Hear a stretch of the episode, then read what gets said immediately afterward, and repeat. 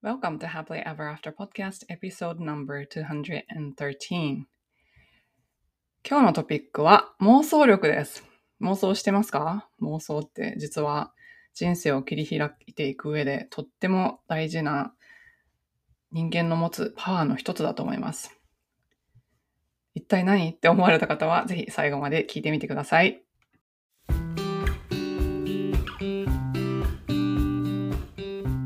こんにちは。キャリアとビジネスのサクセスコーチ、ゆりです。私は使命や人生の目的とつながって自分の人生を最大限に充実させたいと思う女性のお手伝いをしています。このポッドキャストは今モヤモヤしていたり今の状態にはある程度満足しているけれどもっと大きなこと次のレベルで何かできるんじゃないかなって思っている女性のヒントになればという思いで配信しています。私たちは一人一人素晴らしいギフトをもらってこの世に生まれてきました。そのギフトを生かすことによってパズルのピースみたいにこの世の中で自分なりの役割を果たすことができます。内面の世界を良くしていって充実させることで私たち一人一人が現実を変えていき周りの人、世界にもいい影響を与えていくことができます。ソロエピソードではコーチング、NLP、瞑想、マインドフルネス、ヒプノセラピーなどに基づいたマニアックな意識や自己啓発に関する話をしています。インタビューエピソードでは世界で活躍する女性のライフストーリーをお聞きしていろんな生き方、働き方、そして自己実現の仕方があるということをお伝えしています。このポッドキャストを聞いて一人でも多くの方が元気になったり前向きに行動できるようになると嬉しいです。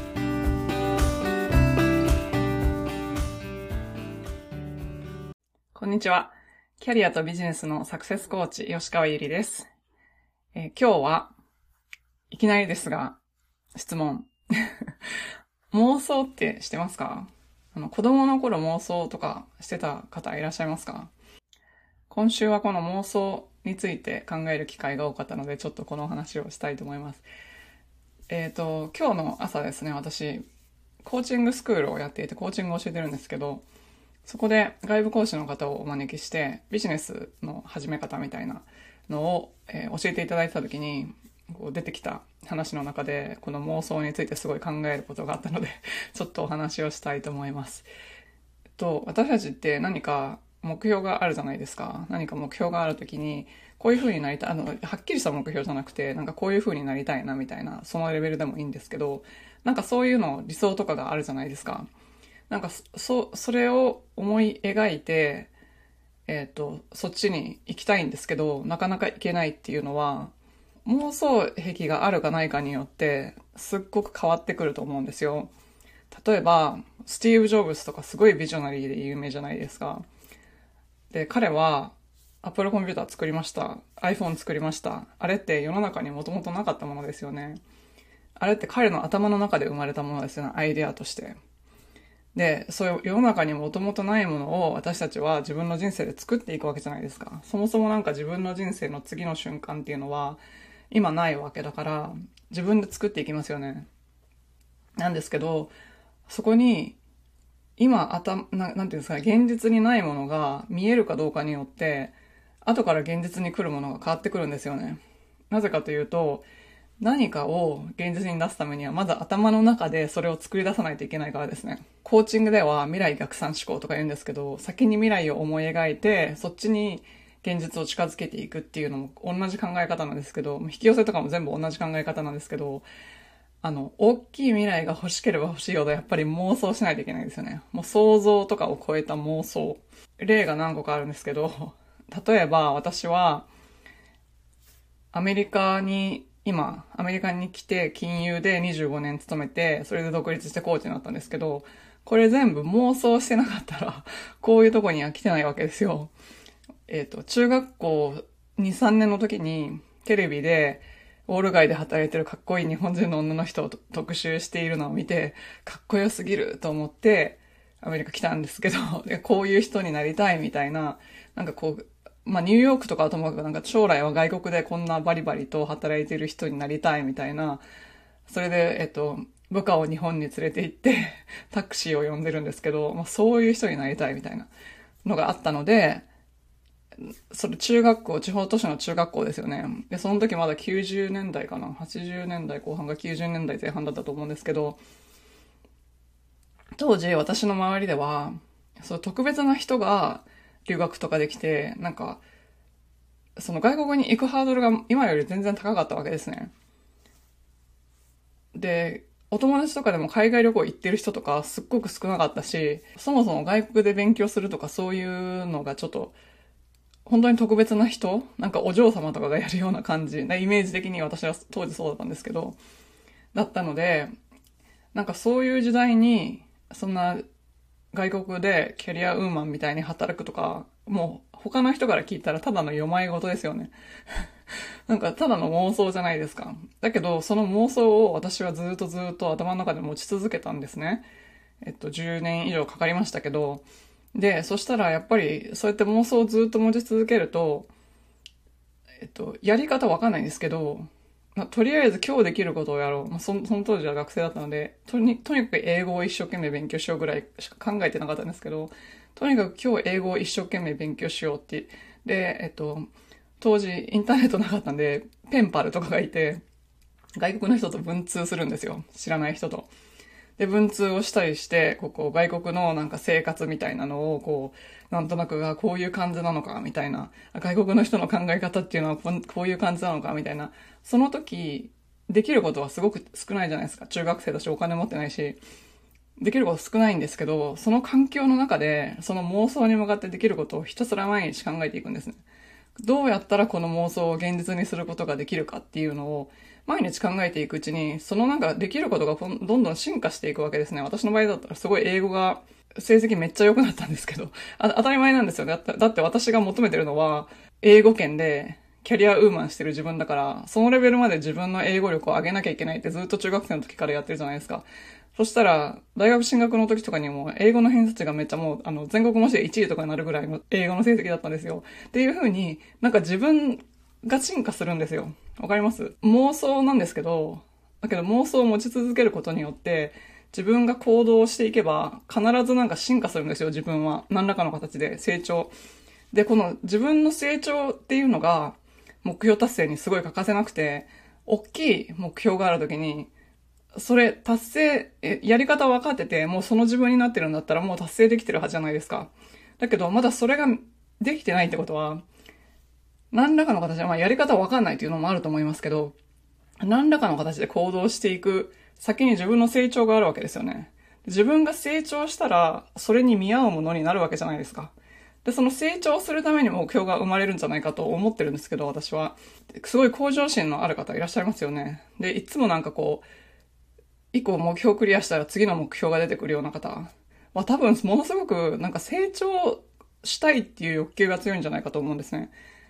なので、なんかその一番最初のその妄想のがどれくらい大きいかによって成長の度合いが変わってくるわけですね。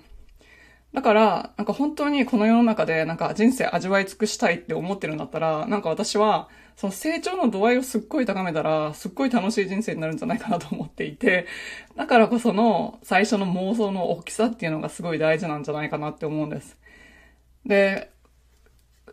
これまたすごい不思議な話なんですけど、私は、えっと、20代後半の時に会社の先輩に、あの、私子供3人産むんですみたいなことを言ってたんですよ。そのうちの一人を、一人は絶対女の子で、だから女の子を含めた三人産むんですみたいな。で、できたら双子がいいみたいなことを言っていて。で、でも子供できなかったんですよ。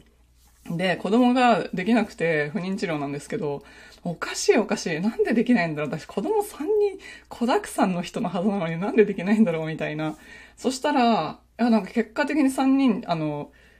双子は不妊治療なんですけど、3人目はなんかサプライズで、なんかその双子の時に性別わかるじゃないですか、生まれる前。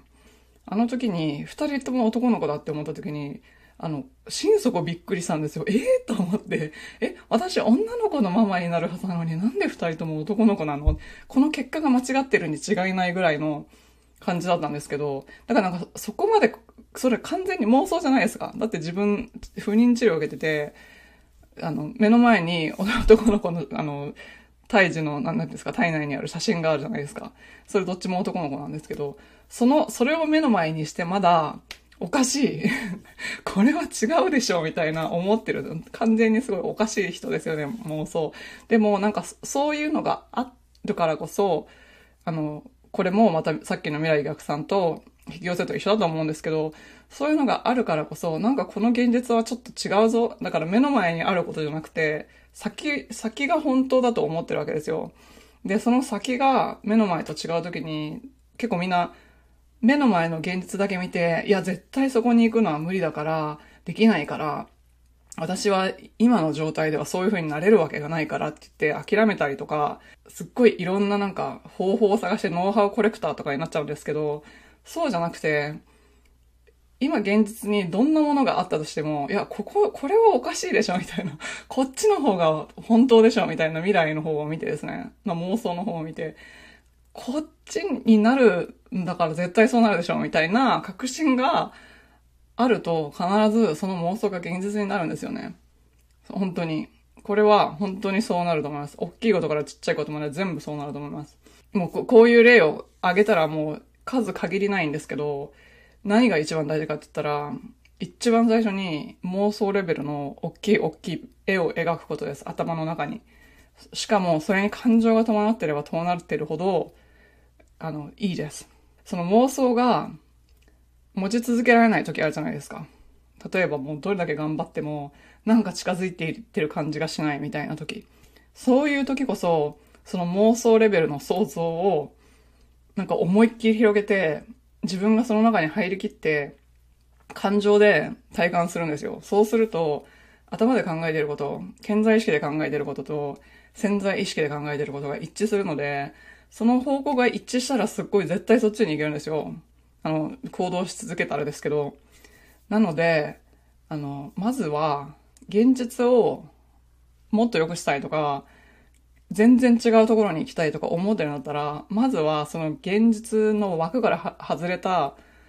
超妄想みたいなのをやってみてください。もう私の人生理想だったらもうこんな感じみたいな。あの他の人とかも全部入れていいです、その中に。自分のあの旦那さんとかの関係とかが悪くても、旦那さんも全部その中に入れて、もうこんななんかラブラブな夫婦になっててとか、そういうなんか妄想レベルのことを